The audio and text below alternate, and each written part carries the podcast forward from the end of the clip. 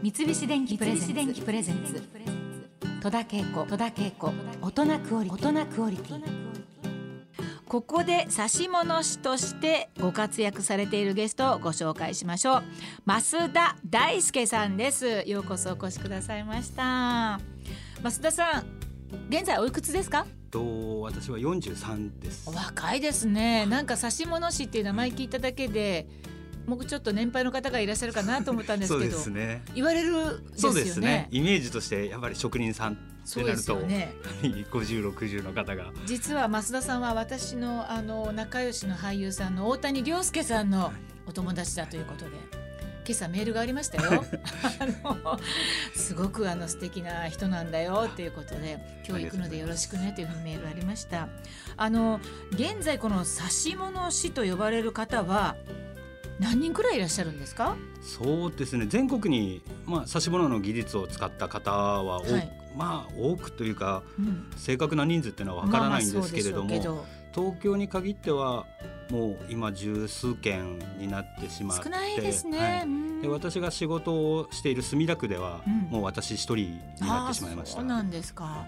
全体に年齢層はお高いんじゃないですか？そうですね。もう60代の方が中心でまあでもそれでも60代ですか。そうですね、うん。まあそこそのあたりに固まってるという,、んんん。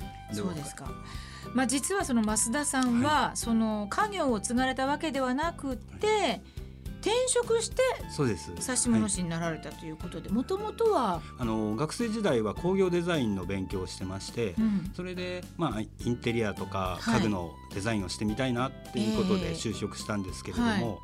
まあ、なかなか不景気な時だったので、うん。就職の時が。えそういうデザインっていうのの、まあ、現実といえうか、そういう難しさもありましたしで働いてみるとカンナとか使う手の技術っていうのが、うんあなくなりつつあるんだなっていうのを、あの実感としてあってはい。で、まあ、そういう技術を身につけたいなというところでうん。見て回ってたんですけれども、はいその時にヨーロッパの家具、ドイツとか、ええ。そういうのも有名ですよね。はい、そういったところも興味はあったんですけれども、えあの調べていくうちにうん。やはり日本の技術の方がすごく高いんだなっていうのを実感して、うん。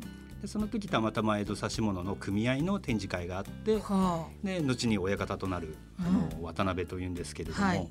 台東区のあの渡辺のに知り合って、そこにちょっと弟子入りさせてくれないかっていうところで行ったんですけれども、あそんな即弟子入りを志願するほど、運命めいたものというか、あこれだっていうちょっとひらめきうん。があったので、はい。そのあの指物の展示会っていうのは大体どういったようなものが並ぶんですか？まあ、いわゆるタンスですとか、ス。はい、あうん。と兄弟姿見とか、はい。ちゃぶ台とか、はい。そういったものですね。もうザ指し物というか、うんうんうんうん。定番のものですね。そういったものは私たちがから見て。これは指し物なんだなとかこれはそうじゃないなっていうのはわ分かります？わかりづらいですよね。まあ、釘の跡があるかないかはもちろん見分けられるけれども、ねえ今ベニヤもよくできてますし そうですよね。綺麗な、うで角のつけてる部分も接着剤が今うんすごく強いので、うん。ペタッとくっつけてしまえばわかんないんですけれども、うん。長い間10年20年使っていくうちにやはり天然の無垢で作ったものはうん。風合いも出てきますし、でもベニヤのものは作った時が一番良くてあとはだんだん汚れていくっていう。で目的目的であれが悪いわけではなくて、うん。まあ、あの短期間あの使うんであればそれでも十分ですし、でも長い間ちょっと使おうかなっていう時にはやはり無垢の木で作って指し物の技術を使ったものっていうのは長くお使いいただけますね。増田さんは具体的に最初見てこの指し物がすごいと思ったところのあの魅力は何だったんですか？やはりその見えないところに気を使う技術というかその長く使うっていう目的ででもこんな技術なんだよっていうのをすごく外に見えるんではなくて、ひけらかしてるわけではないと。そうですね。中開けてみるとこういうのっていうなんか美しさというか、日本的なあ本当そうです美しさってねいうので、うん。だから別に伝統工芸だからこれを引き継ぎたいっていう意気込みでうん。入ったわけではなくて、はい。あこの技術をちょっと身につけたいなっていううん。方向のが強かったですね。ね。でもなんかあのお弟子入りを希望してもなんか断られたっていうお話ですけどそうですね。そうですか？と親方のところが親子でやられてたんで、はい。お父様と、はい。あの息子さんはいってい。う形で,、うん。で私が22の時に行きまして22の時若い時が、あちらもうん。今思えばどこの馬の骨だかわかんないし、まあどれだけできるのかもわかん息ないし子さんもいらっしゃるし、はいうんはい、修行なのでええ。お給料って形ではちゃんとしたはい。金額は出せないよっていうので,、んうんでそれでもいいのがちゃんと考えてこいうんっていう、言われて。言われてはいで1か月後ぐらいにもう会社辞めちゃいましたっていうので、ええ行ってそしたらまあ辞めちゃったんだったらしょうがないねっていうええ。形で、そうですか、はい、まあもう決意固かったそうですね。半ば無理やりというか。そうですか。えー、それでまあ弟子入りをされたということですね。はい。あの今このスタジオのテーブルにたくさんの道具をお持ちいただきまして並べていただきました。これは増田さんが普段お使いになっているものなんですか？はいそうですその一部だと思うんですけれども、これまずあの私の右側からカンナと呼ばれているものですね。はいあ重い結構重いです。三十センチぐらい？そうですねですか？はいあのこのカンナこれはもう大工さんがこうはい削るのによく見かける形のものです。あとそのカンナのカンナのサイズ違いっていうか細い細長いお箸ぐらいの 長さですけどこんなのもありますしミニチュアでどんどんどんどんなんかマトリョーシカみたいにカンナがこうどんどんどんどん小さくなっている。これもう使う部分によってこのカンナを使い分けるっていう。そうですやはりあの指物師の作るものというのはまあ、あのタンスぐらいのサイズからすごく小さいものを、うん。一番小さいものだと箸置きぐらいまで作りますのでそうすると、まあ、小さいものには小さい道具の方がうん。使いやすいので、うん。そのサイズに応じた道具を作った方が、あの仕事としては楽なんですね。このカンナちっちゃいのもつ手作りってことですね。そうですねあのある程度のサイズまではあの道具屋さんに売ってるんですけれども、ええあまりに小さいサイズだったり特殊な形になると、うん自分で作って刃だけ頼んで、うん台は自分で作るという形になりますね。もう愛着ありますね。もうこんな可愛らしいカンナ見たの初めてです。本当にミニチュアの本当にカンナマトリョーシカっていう感じぐらいどんどんどんどんちっちゃくなって、でそれで、えーここにあのあるこの寄せ木のようなやつ、はい。これがいわゆる釘を使わずにそうです。これが、組んであるはい、というもの保ですね。存の見本ですね。うんうん、これ例えばちょっともう全然説明できないほど。なかなかラジオ向きではないんですけれども。本当にあのでもピタッとはい。一本の棒になるように複雑に切ってあるんですけど「お」を「とつ」じゃないけどこはい。れちゃんとそれがもう組み込まれてビシッとなるんですよね。なのであの板と板を組み合わせる時の保存だったり棒と棒。うん。で板と棒とか、うん。その目的によって、はい。あの保存の形も変わりますし、うん。であとどれだけの強度を持たせるか。強度ね。はい。うんうん。で結局この面積接合部の面積を増やすっていうことが目的の一つなのでそうすると力も強くなるので。ああそうかそうか、はい。なるほただ、平らと平らをくっつけるよりかはうん凸凹が多い方が。面積が増えますので、はいはい。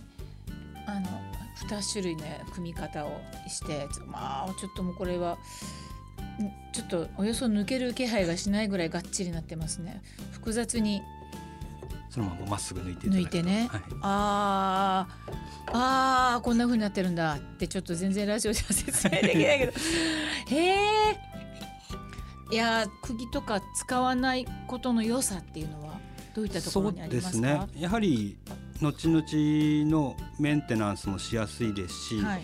あのこういう無垢の木っていうのはあのこういう製品にした後も湿度とかの変化によってあの膨張したりするんですね。あの幅が増えたりとか、はいはいはい。でもそこを釘で留めたり釘とかビスとかうん。強力な接着剤で留めてしまうと、はい。木が動こうとしてるのに、うん。そこをがっちり止められてるので、うん。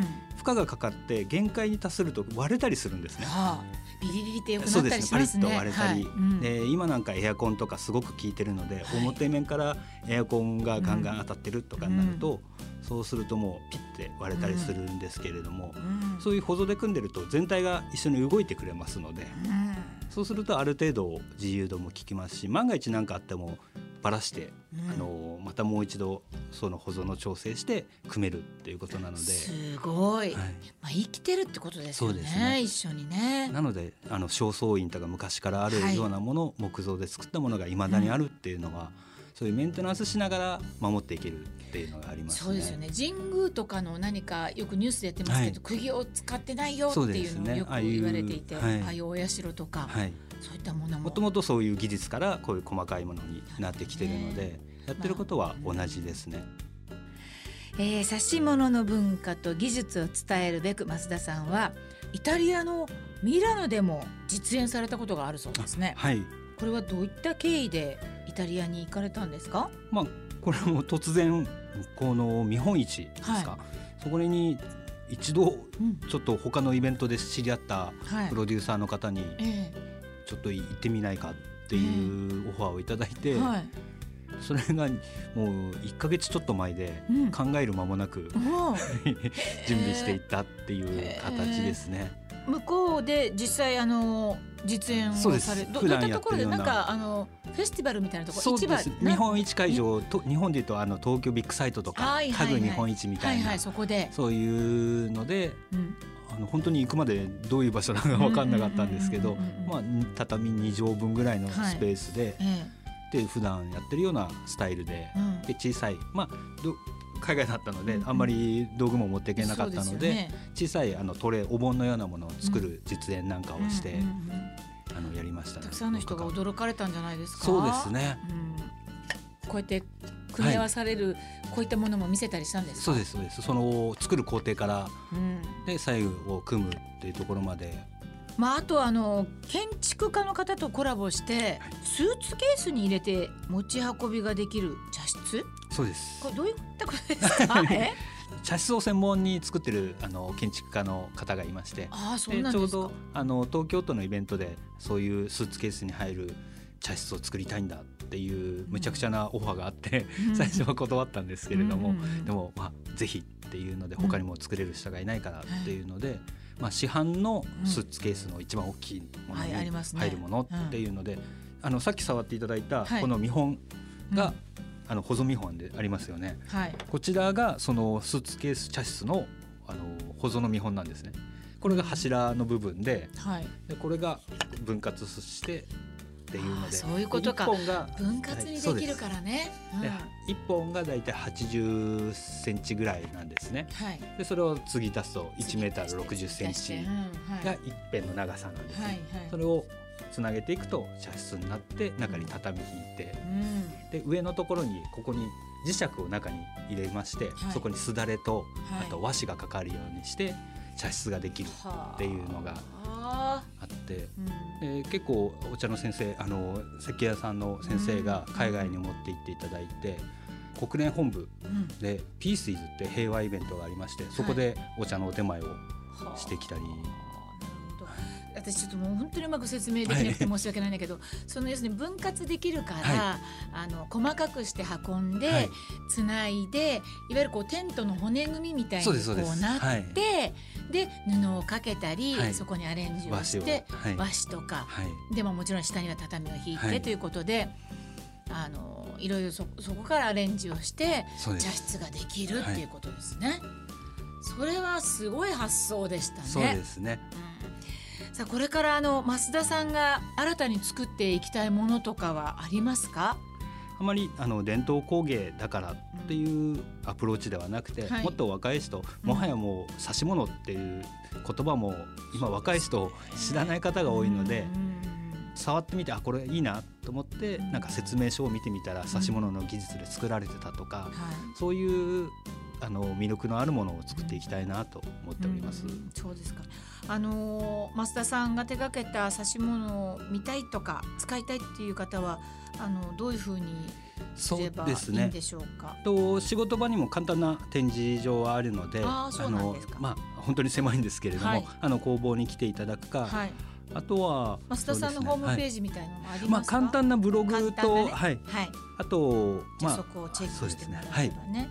そこで少しの作品が見れたりね。あとなんか定期的な展示会のようなものはあったりするんですか、まあ、私墨田区で仕事しているんですけれども、墨田区にあるスカイツリーありますよね、その隣にソナ町っていう商業施設があるんですけれども、はい。そこの5階に墨田町どころっていうのがありまして、うん。そこであの定期的に実演をしていたりで私のものも少しはあのはい。販売もしてますので、はい。そうですか。じゃあ販売もあるし、はい。実演も時々されている。す。なのでそこの町どころのホームページに見るうん。とスケジュールが出てますので、うんうん年間そうですか。3週ぐらいは出てますね。そうですか、増田さんが生み出した指物皆さんぜひ見ていただきたいと思います、今日は貴重なお話をたくさんありがとうございました。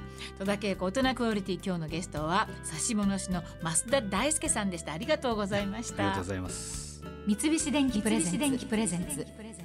戸田恵子。戸田恵子。大人クオリティ